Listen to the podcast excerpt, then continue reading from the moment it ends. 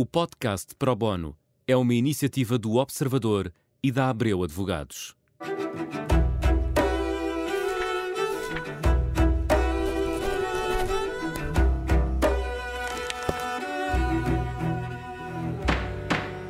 Bem-vindo a mais um Pro Bono, uh, hoje com Manuel Santos Vítor, a quem desde já agradeço a presença, e vamos falar sobre a realidade das empresas nacionais e do que podem essas empresas fazer para uh, ultrapassar as dificuldades que têm sentido. Começamos uh, pelo facto de termos um tecido empresarial maioritariamente composto por PMEs. Como se altera esta situação e, quer dizer, antes de mais, porque é que é um problema? Claro.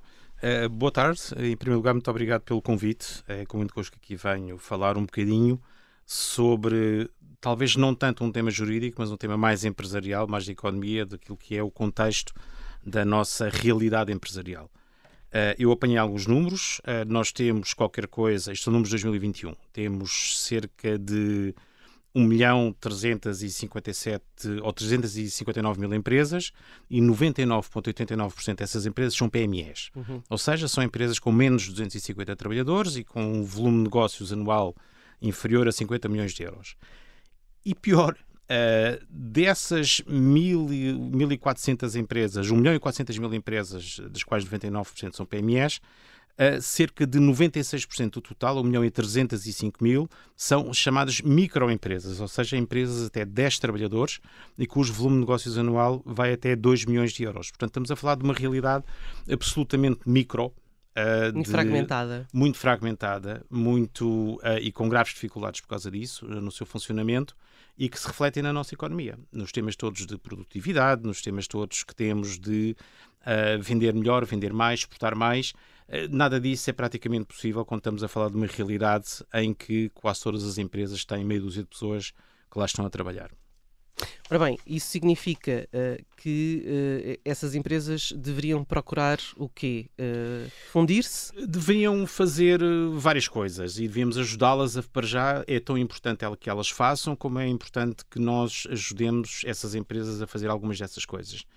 Tem que ganhar escala, tem que se fundir umas com outras e tem que ter um projeto empresarial que faça sentido. A maior parte dessas empresas são também familiares, Portanto, muitas vezes é o pai, os filhos, o marido e a mulher, etc. Portanto, são empresas, a maior parte delas votada ao seu desaparecimento quando desaparece essa geração de sócios fundadores.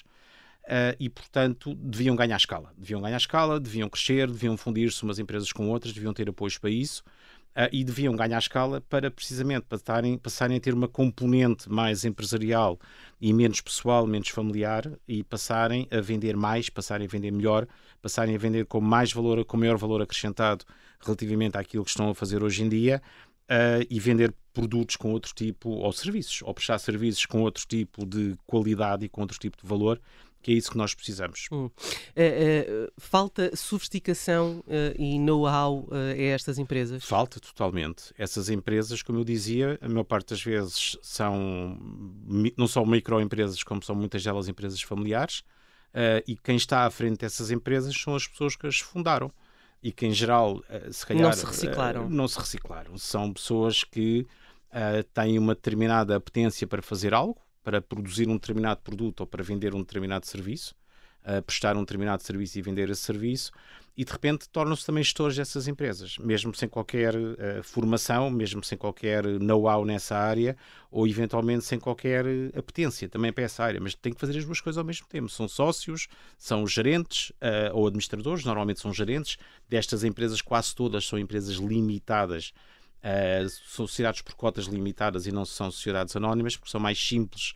em termos de gestão e, portanto, tudo isso, é, uh, tudo isso deriva desta, deste caráter muito incipiente da nossa estrutura empresarial. Hum. Procurar essa especialização uh, depende de quê? Depende de terem vontade de o fazer, de terem a percepção que têm que o fazer, de terem vontade de o fazer e de o fazerem. Também é, é verdade que as pessoas que fazem, que criam este tipo de empresas, sentem-se relativamente confortáveis nesta estrutura muito simplificada, quase muitas vezes do agregado familiar, e uh, estar a se forem juntar com outras pessoas, vão se juntar com culturas diferentes, com realidades diferentes e vão sair fora da sua zona de conforto, uh, de conforto não é? E, portanto, isso também não é fácil. Por isso é que, é, por isso é que eu digo que essas pessoas também têm que ser ajudadas de alguma maneira, uh, têm que ser ajudadas de alguma maneira a fazer isso. Portanto, terem formação, terem apoio relativamente à sua integração com outras empresas e com outras realidades, é um papel que o Estado também deveria tentar ter. Às vezes, mais do que ter um apoio fiscal ou mais do que ter uma certa facilidade, Uh, é tentar ajudar a que essas pessoas tenham uh, realmente uma vocação empresarial que vão exercer na realidade, que aprendam a ter um know-how de gestão, ajudá-las nisso. E isso é muito difícil. Hum. Um, estas empresas, uh, dizia há pouco, têm produtos ou serviços de pouco valor acrescentado. Sim. volto a dizer, nós vimos que 96% delas são empresas com menos de 10 trabalhadores.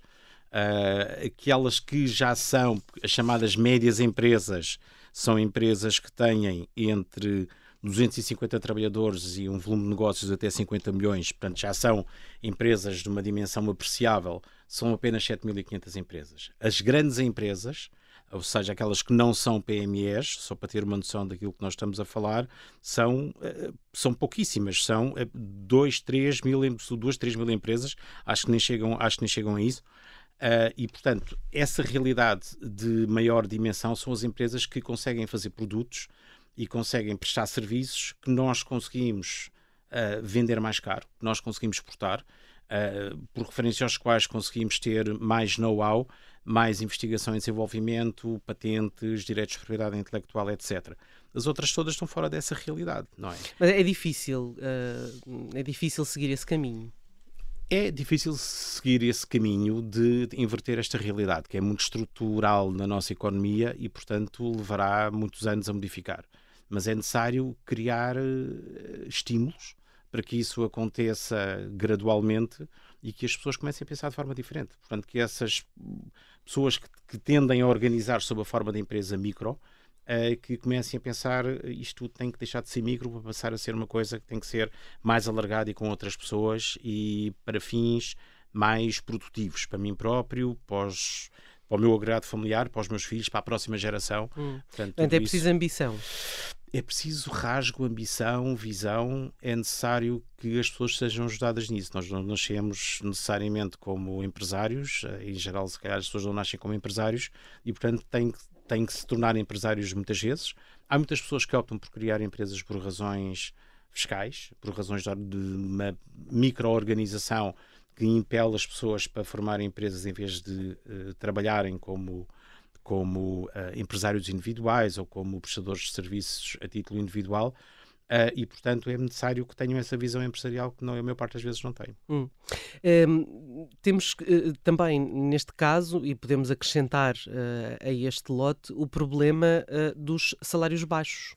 Tudo isso. Ou seja, é uma espécie de ciclo vicioso. Essas pessoas que têm estas empresas têm muito poucos empregados, provavelmente vão vender produtos com pouco valor acrescentado vão prestar serviços com pouco valor acrescentado e, portanto, vão prestar serviços, entre aspas, baratos, vão vender produtos baratos.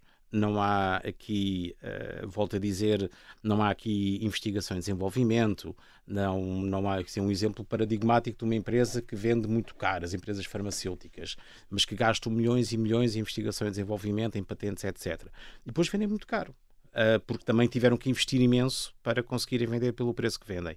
Neste caso, uh, neste caso nada disso acontece e, portanto, essas pessoas vendem baratinho e, como vendem baratinho, também só podem pagar salários baixos. Portanto, isto é tudo um ciclo vicioso do qual temos que sair mais cedo ou mais tarde e temos que começar a tentar sair.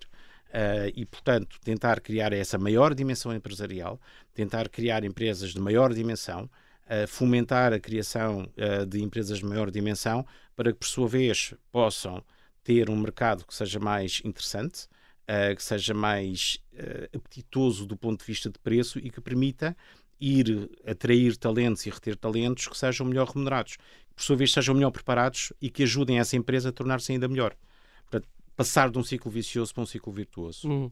Obrigada, uh, Manuel Santos Vítor. Para a semana há mais um pro bono sobre uh, a realidade do tecido empresarial e aquilo que se pode fazer uh, para que estas empresas consigam sobreviver à próxima geração. O pro bono volta para a semana. Até lá.